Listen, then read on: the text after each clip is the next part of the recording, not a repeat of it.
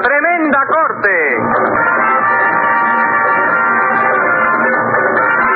Con Leopoldo Fernández, Aníbal de Mar, Mimical y Miguel Ángel Herrera.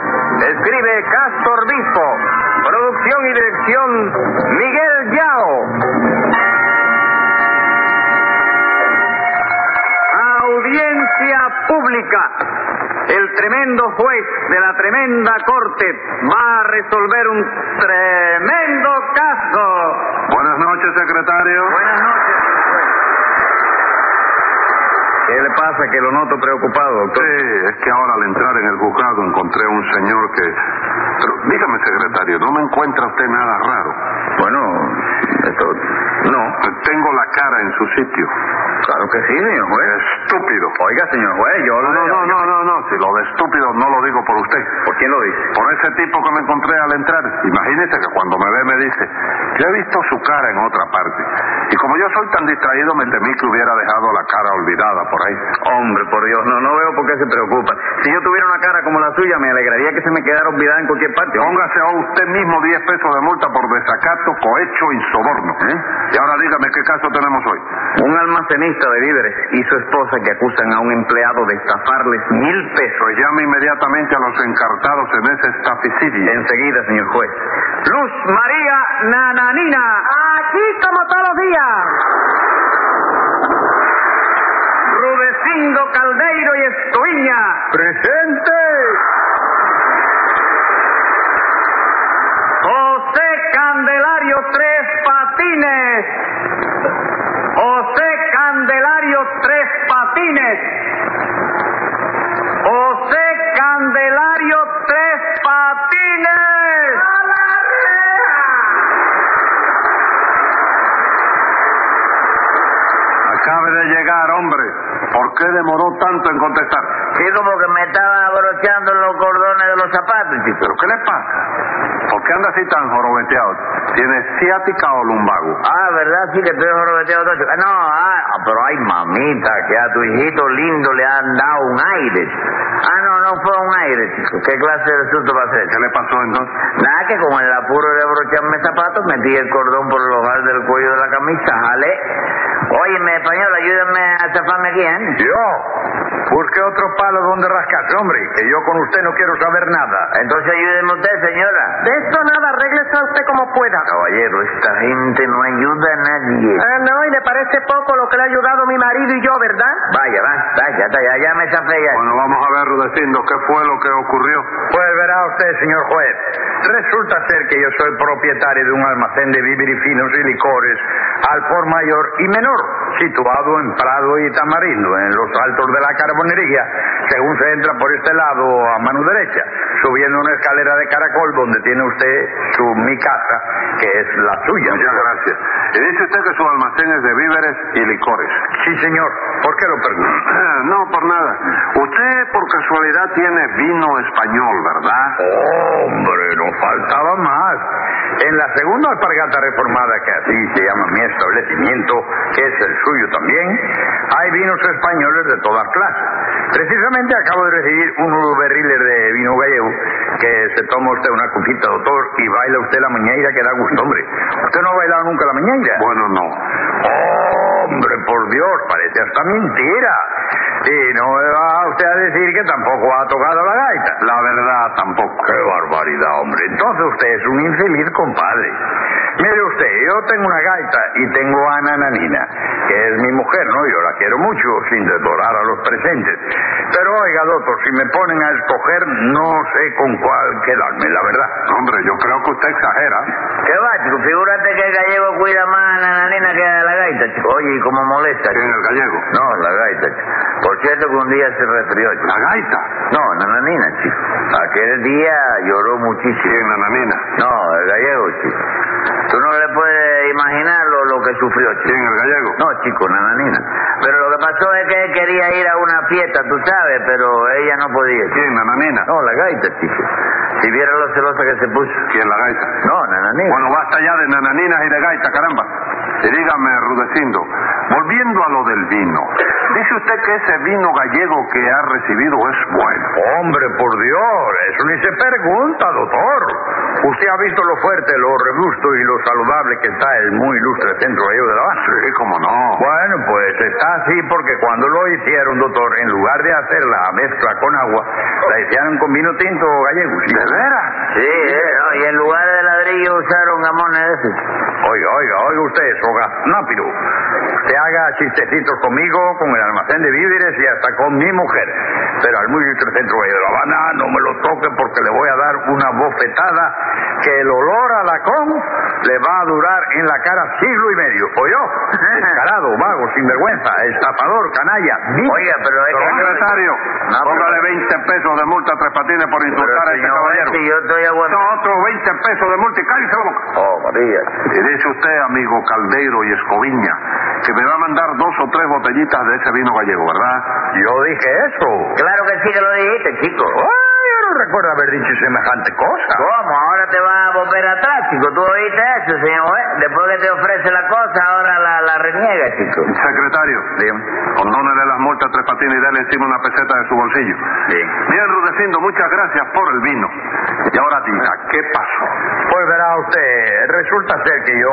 Rudecindo, le repito las gracias y acabe de decir qué fue lo que pasó. Bueno, lo que pasó fue que hace un par de meses este señor llegó a mi establecimiento con una mano delante, otra detrás y otra en la cabeza. ¿Eh? ¿Cuántas manos tiene usted, Tres Patines? Bueno, ahora tengo dos, pero aquel día tenía tres. como tres. Sí, la mano derecha, la mano izquierda y la mano de palo que me había dado un tipo ahí que me... ¿Te ofrecerle vino a este señor? No, no, te 20 pesos de multa a esta señora por hacerse la... Sí, chico, porque resulta ser que yo le propuse un negocio, ¿no? Un negocio.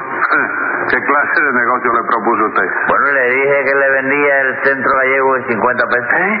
Dice usted que él quería estafarlo a usted. Sí, chico, porque después que me dio los 50 pesos quería que yo le diera el centro gallego.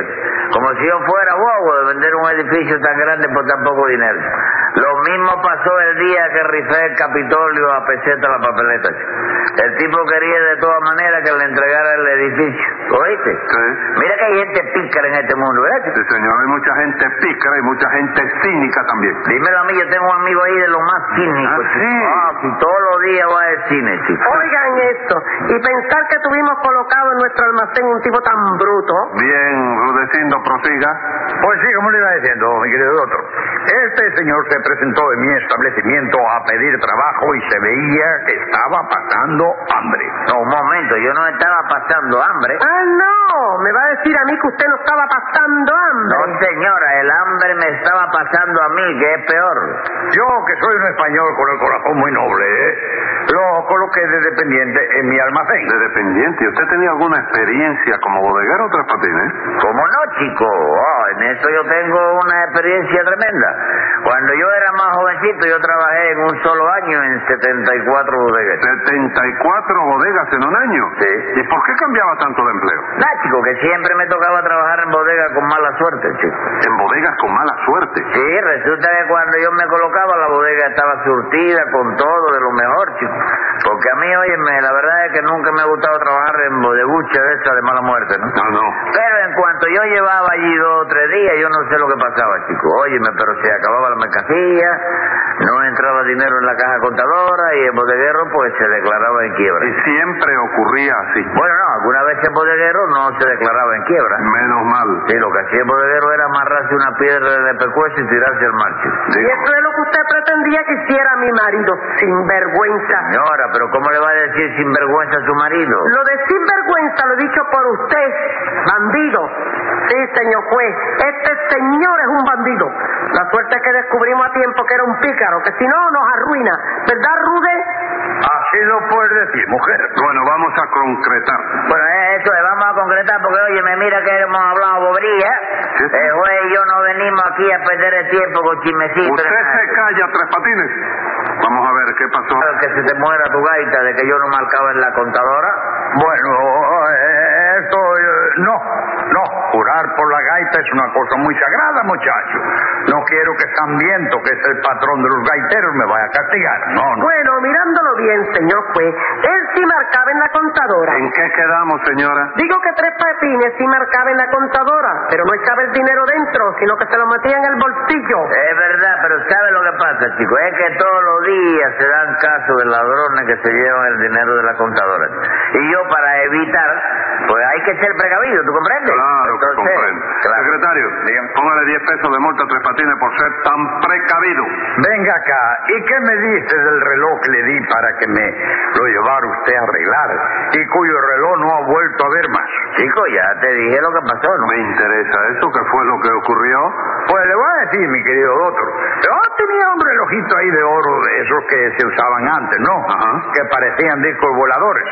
Y un día le dije a este señor, Tres Patines, vete corriendo a que me arreglen este reloj que se para cada rato. Y eso fue lo que yo hice, salí con el reloj para llevarlo arreglado.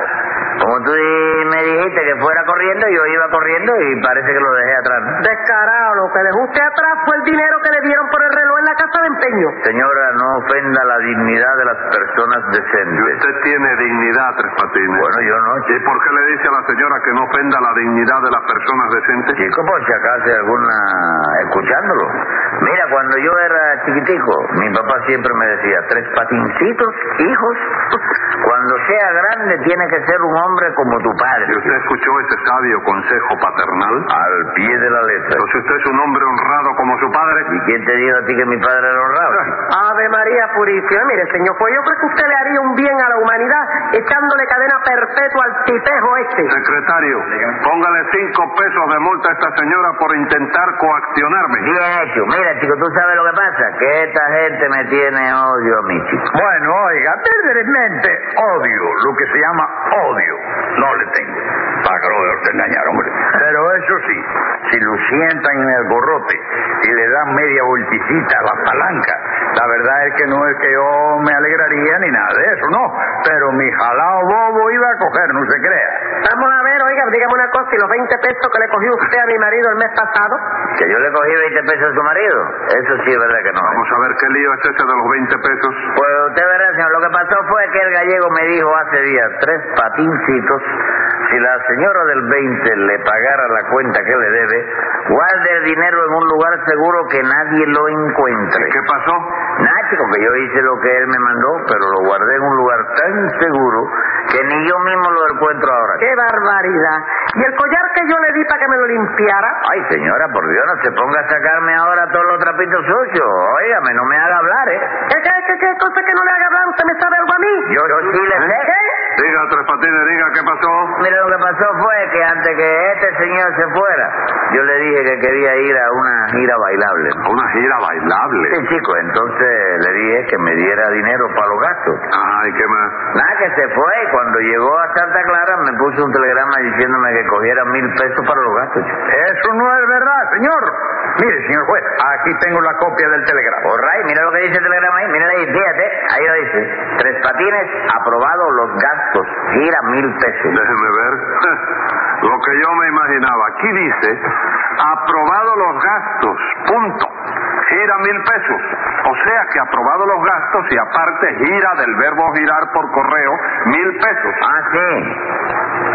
Eh, Hombre. claro, teniendo el punto, el telegrama dice otra cosa. Bueno, ven acá, chico, y tú no me dijiste hace un ratico que un punto no tiene valor alguno. chico. Bueno, usted le- Usted se agarra de cualquier cosa, Tres Patines. No me agarro. Usted estaba esperando ahí nada más que que yo dijera eso del punto. Usted provocó eso para después agarrarse para tener la razón usted. Pero chico, es que... Pero chico, nada, señor.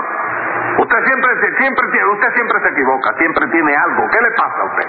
¿Y a esta hora se te ocurre a ti ponerte a estarme Sí, regañando? a esta hora. Y ahora voy a dictar sentencia. Tome nota, secretario. Venga la sentencia. Probada su felonía, le impongo de buena gana cuatro semanas y un día leyendo la ortografía en la prisión de La Habana.